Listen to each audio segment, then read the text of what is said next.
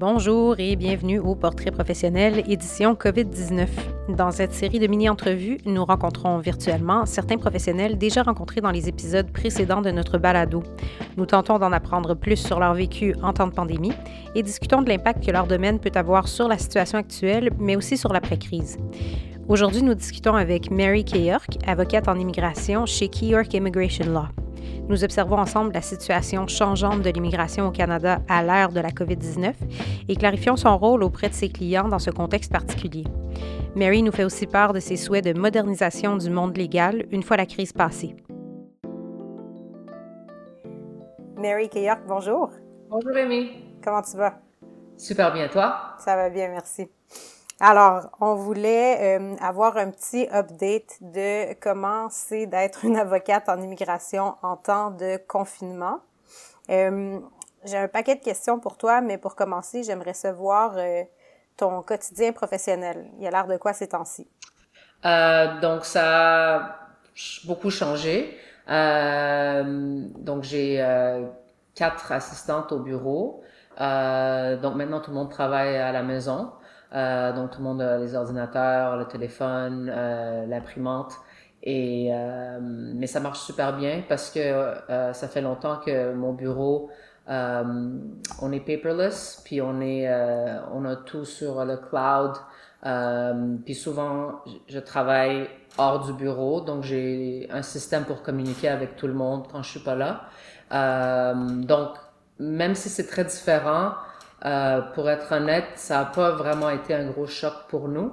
Euh, c'est sûr que euh, c'est différent quand on est tout le monde au bureau, on a plus de temps de jaser, de rire et euh, de se poser des questions sur les dossiers, sur notre vie personnelle. Ça, ça me manque un peu, puis je pense que ça manque aux, aux filles aussi. Euh, mais on a établi un système où à chaque semaine, on fait des meetings par vidéo puis euh, we catch up, puis on parle euh, des dossiers, mais on parle aussi comment on se sent, parce que c'est quand même une situation assez stressante euh, personnellement, probablement pour tout le monde. Euh, mais je te dirais que c'était pas une grosse différence. Fait que c'est comme bien tombé que vous aviez déjà des systèmes de télétravail mis en place, mais ça a été ensuite de les généraliser à tout le monde. Exactement. OK. Donc, J'imagine que dans un contexte comme ce qu'on est en train de vivre, vivre au niveau de la province, au niveau du pays, euh, le mandat doit changer un peu. Donc, avant de te demander vraiment qu'est-ce que tu fais, je serais curieuse de voir, grosso modo, c'est quoi la situation de l'immigration au Canada actuellement? Compte tenu de plein d'affaires. on a entendu au début que le chemin Roxham a été fermé, on refoulait les, les migrants euh, vers les États-Unis. Euh, il y a un paquet de pays qui ont fermé leurs frontières, il y a plus de vols qui volent de certains pays. Fait que je serais curieuse de voir un peu comment comment ça se passe au niveau de l'immigration dans tout ça. Oui, donc euh, ça dépend vraiment de quelle catégorie on parle. Donc, par exemple, si on parle des personnes qui sont des résidents permanents ou des citoyens canadiens qui étaient à l'extérieur du Canada, même si la frontière est fermée, c'est pas fermé pour eux. Donc, si t'es présentement, si t'es un Canadien, tu peux revenir. Si t'es un résident permanent, tu peux revenir. C'est un droit euh, constitutionnel. exactement. Euh, la seule chose, c'est que ça, ça, des fois, c'est un peu difficile s'il n'y a pas de vol dans le pays où la personne se situe, ou si la frontière de ce pays est fermée, ou euh, des fois les vols sont super chers. Comme j'ai entendu qu'il y a des vols euh, du Mexique pour des résidents permanents qui sont 7 000 à 10 000 dollars. Donc, si t'as pas l'argent pour, pour payer, tu peux revenir. Mais le gouvernement a mis en place un, un système de prêt, je pense que c'est 5 000 dollars pour aider les, euh, les Canadiens, les résidents permanents pour, pour revenner. Euh, j'ai parlé à quelques personnes. Euh, j'ai euh, un ami en fait qui est canadien qui était en Argentine et les Canadiens mais ne pouvaient pas revenir parce que c'est l'Argentine qui a fermé la frontière. Donc, ça, ces, situations-là, c'est très difficile parce que même si tu es Canadien ou résident permanent, si le pays où tu ferme la frontière, tu pas le choix, mais il y a certains pays qui font des exceptions ou qui changent les règles.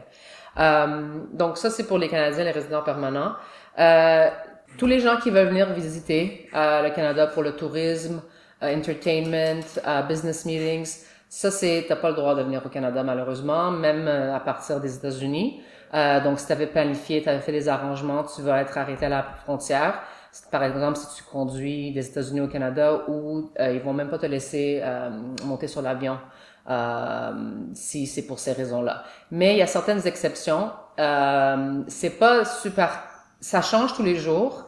C'est le gouvernement fait des, des ordres presque à tous les deux, trois jours pour clarifier. plus le temps passe, plus c'est plus clair. Mais par exemple, il y a des exceptions où si euh, tes enfants sont ici ou euh, toi, tu as, tes enfants n'ont pas de statut au Canada, mais euh, comme parent, tu es au Canada et tes enfants doivent venir. Donc, si des, il y a des exceptions pour les, les membres de, euh, euh, de la famille. Mm-hmm. donc, ça, c'est important parce que, par exemple, un père qui est parti voyager avec ses deux enfants, les enfants sont des visiteurs, mais les parents sont résidents permanents. Puis là, la frontière est fermée, elle a une séparation, donc il y a beaucoup de, cas comme ça, donc il y a des, exceptions pour ça. tout ce qui a à faire avec les les gens qui veulent immigrer ici pour devenir résidents permanents, par exemple parrainage de parents, parrainage euh, des époux et parrainage d'enfants. Ça, c'est des procédures qui prennent 6 à 12 mois de toute façon. Euh, la bonne chose, c'est qu'immigration n'a pas fermé ces catégories-là. Euh, en fait, c'est vraiment bien parce qu'ils ont même relaxé les, euh, les règlements donc, on peut toujours soumettre les documents, mais ils acceptent maintenant de pas soumettre avec certains documents parce que c'est pas possible d'avoir, par exemple, des certificats de police, d'aller prendre des photos à, à Jean Coutu, euh, de faire l'examen médical, euh, d'avoir des originaux et même euh, on est capable de soumettre des applications sans les signatures originales, quelque chose qui était vraiment important avant. Donc, on peut quand même préparer des applications, mais ce qu'on a, on avise aux clients que ça peut prendre beaucoup plus de temps que 6 à 12 mois. Peut-être ça va prendre 6 à 12 mois, mais ça peut aussi prendre peut-être deux ans maintenant. Parce qu'en général, l'immigration a beaucoup de backlogs, beaucoup de temps pour les de, retard. retard. Mais là, avec le COVID-19, je pense qu'il va y avoir peut-être probablement beaucoup plus de retard.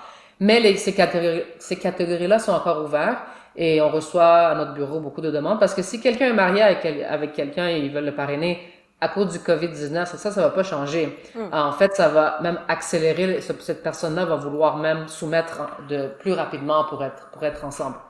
Euh, L'autre catégorie, c'est les foreign nationals, c'est les, les gens qui veulent venir ici avec des permis de travail, les étudiants. Donc ça, ça a causé beaucoup de problèmes. Moi, dans mon bureau, je pratique pas cette sorte euh, cette sorte d'immigration-là, mais j'ai beaucoup de collègues qui font. Et c'est très, très compliqué maintenant parce que les employeurs ne veulent pas, euh, n'ont pas le, du, travail des fois pour continuer d'engager des gens. Et la frontière est fermée. C'est juste pour les travailleurs euh, dans les domaines essentiels et à certaines exceptions. Euh, donc ça, ça, ça, ça a vraiment fait comme une grosse différence euh, dans l'immigration de l'extérieur du Canada. Exactement. Donc ça, c'est le, le gros changement. Donc, compte tenu de tout ça, fait que j'entends que, bon, il y a des choses qui s'assouplissent, il y a des choses qui sont complètement fermées, c'est vraiment du cas par cas. Euh, dans tout ce contexte-là, les demandes que vous, vous recevez actuellement, en fait, dans les demandes que vous recevez actuellement, votre rôle, il ressemble à quoi ces temps-ci? Euh, je te dirais que c'est presque la même chose. La seule différence, c'est que je, durant les consultations, je, je me vois répéter toujours la même chose qui est oui, on va faire ça, c'est la procédure, mais parce qu'on est dans le COVID-19, je peux pas vous, je peux pas garantir euh, le temps.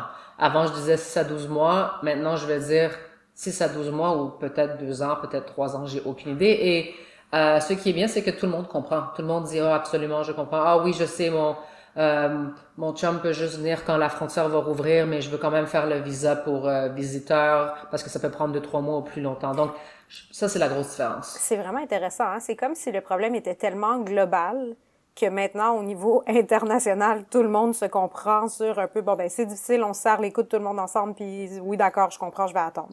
Oui, exactement. Et c'est super drôle pour nous parce que dans notre domaine, la question la plus, euh, les questions qu'on reçoit le plus souvent, c'est quand est-ce qu'on va avoir une réponse? Quand est-ce qu'on va ça va prendre combien de temps? Mais là, il y a personne qui nous demande ça et tout le monde comprend et ça nous donne comme un peu une pause euh, mentale pour nous aussi. Mm-hmm.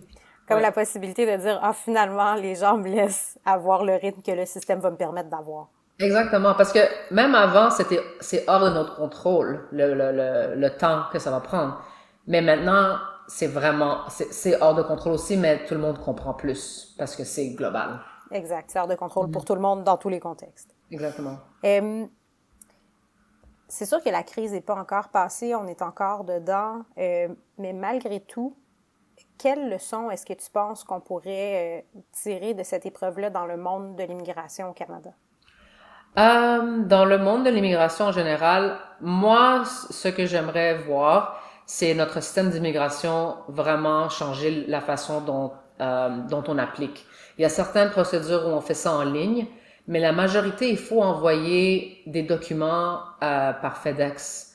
Euh, envoyer du papier. Là. Envoyer du papier, puis les, le type d'immigration qu'on fait, nous, c'est euh, réfugiés humanitaires, parrainage, des, des cas complexes de criminalité, où nos paquets sont 200, 300, 500 pages. Puis quand tout ça est arrivé, je me suis vraiment, je, je, regardais notre bureau puis je me disais, waouh, je peux pas croire qu'en 2020 on est toujours en train de soumettre des documents papier. Ça, ça crée tellement euh, des coûts, c'est compliqué pour les clients doivent nous envoyer des documents, on doit tout photocopier, on doit tout envoyer, on doit tout scanner. Puis j'aimerais, j'aimerais voir immigration euh, vraiment changer ça après la, la pandémie. Puis j'imagine que même outre la pandémie, ça doit être une difficulté de plus. J'imagine à quelqu'un dans un camp de, j'imagine quelqu'un dans un camp de réfugiés qui fait une application, bon ben trouve une imprimante, ceci, cela, envoie des documents papier, il y a toute une difficulté qui se rajoute là. Exactement. Puis c'est il y a des choses qui font pas euh, du bon sens, je trouve. Comme par exemple, on peut appliquer pour un visa visiteur en ligne et les, les signatures électroniques, ça va. Mais si on fait un parrainage, il faut les signatures originales. Hmm. Donc puis là, parce qu'ils sont en train d'être plus flexibles, on peut soumettre avec les signatures euh, euh, électroniques. Donc, pourquoi? C'est correct maintenant, mais c'était pas correct avant? Donc, je pense qu'il y a beaucoup de, de choses qui sont restées avec le temps, puis il y a personne qui s'est posé la question dans le bureau pour d'immigration pour changer. Euh, puis ça, ça aiderait vraiment la vie des gens, surtout exactement comme tu as dit, des gens qui sont dans des conditions difficiles, les personnes âgées, il n'y a pas Internet et euh, ça, c'est le gros stress quand, quelqu'un euh, vient nous voir et, et, on commence à travailler sur les papiers, on leur envoie la liste des documents. C'est vraiment un gros choc tout le temps. C'est comme, oh my God, c'est comme tellement de travail, ça va prendre des semaines. Puis ça devrait pas nécessairement être comme ça. Puis il y a beaucoup de pays qui fonctionnent pas comme ça.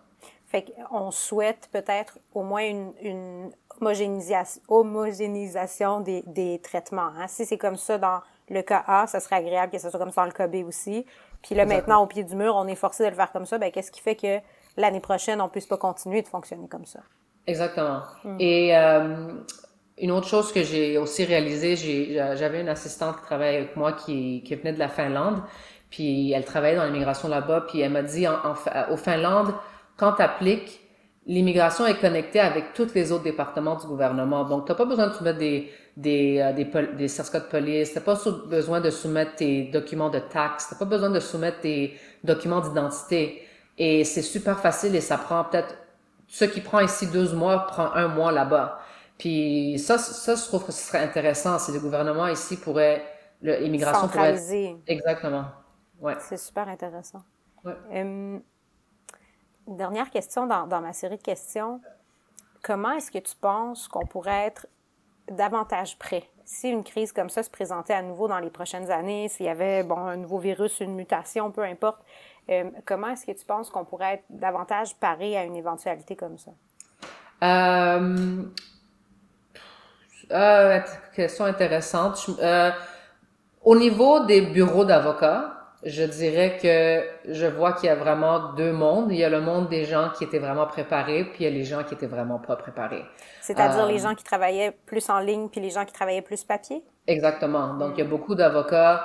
Euh, moi, dans, dans, dans, notre situation, dans deux jours, tout le monde était à la maison, puis tout était correct. C'est euh, prendre, prendre l'ordinateur et c'est tout. On n'avait rien d'autre à prendre. Mais il y a beaucoup d'avocats qui avaient tous leurs dossiers au bureau et durant la pandémie, durant les temps risques, ils devaient tous aller au bureau, puis ça, ça cause un stress si tu as de la famille, des enfants, tu veux pas aller au bureau, mais tu n'avais pas, pas le choix, surtout que le domaine du droit, c'est un service essentiel.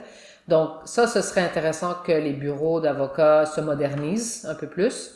Euh, au niveau des... Euh, puis peut-être c'est un peut-être c'est un jugement, tu me corrigeras, mais c'est comme si dans le monde du droit, dans certains cas, il y avait une culture un peu old school, hein, où est-ce que ben, on a toujours fait comme ça, puis c'est comme ça qu'on fait. Exactement. Exactement. Comme par exemple, euh, j'ai un collègue qui fait du droit de la famille, puis tous les documents doivent être euh, ramassés par un huissier et amenés à la cour.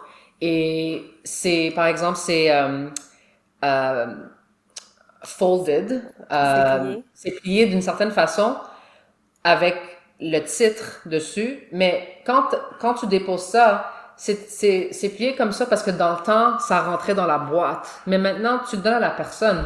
T'as pas plus besoin de plier comme ça, mais c'est vraiment resté dans les traditions. Donc, euh, surtout au Québec, je trouve que, comparé à que j'habitais à Toronto, je, je, trouve que les, les systèmes sont vraiment un peu outdated. Puis je pense que le système judiciaire peut faire beaucoup de choses pour s'améliorer. Au niveau de l'immigration, pour les euh, toutes les audiences, euh, on fait souvent des audiences par vidéoconférence, par Skype. Puis là, au début, ils ont dit que tout est annulé, mais là, je vois que tous les différents départements sont en train de faire des efforts pour faire toutes les audiences par vidéo. Alors, si on pouvait faire ça avant, pourquoi euh, pourquoi on l'a pas fait puis on attend qu'une crise arrive pour le faire? Mm Fait que peut-être qu'on pourrait commencer à appliquer des choses qu'on a fait maintenant dans le besoin, puis les garder, les normaliser, puis les standardiser au système. Exactement, parce que ça pourrait aussi euh, diminuer les temps d'attente. Euh, si j'ai un client qui habite à, je sais pas, Terrebonne, doit venir à Montréal, attendre deux heures dans la salle, deux heures dans la salle d'attente, rentrer, on attend le, le membre, puis là, la journée finit à 4 heures, puis l'interprète était pas là parce qu'il y avait une tempête de neige.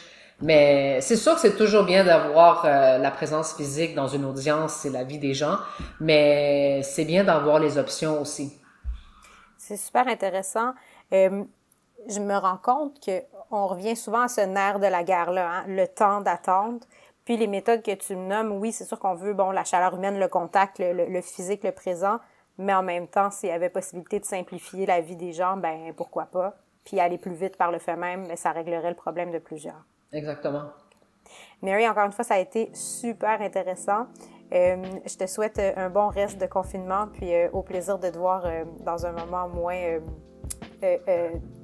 confiné. Oui, merci beaucoup, Amy. Merci. Toi aussi. Merci d'avoir écouté cet épisode des Portraits professionnels édition COVID-19. Pour plus de détails sur cette profession, consultez notre site internet au www.saltoconseil.com.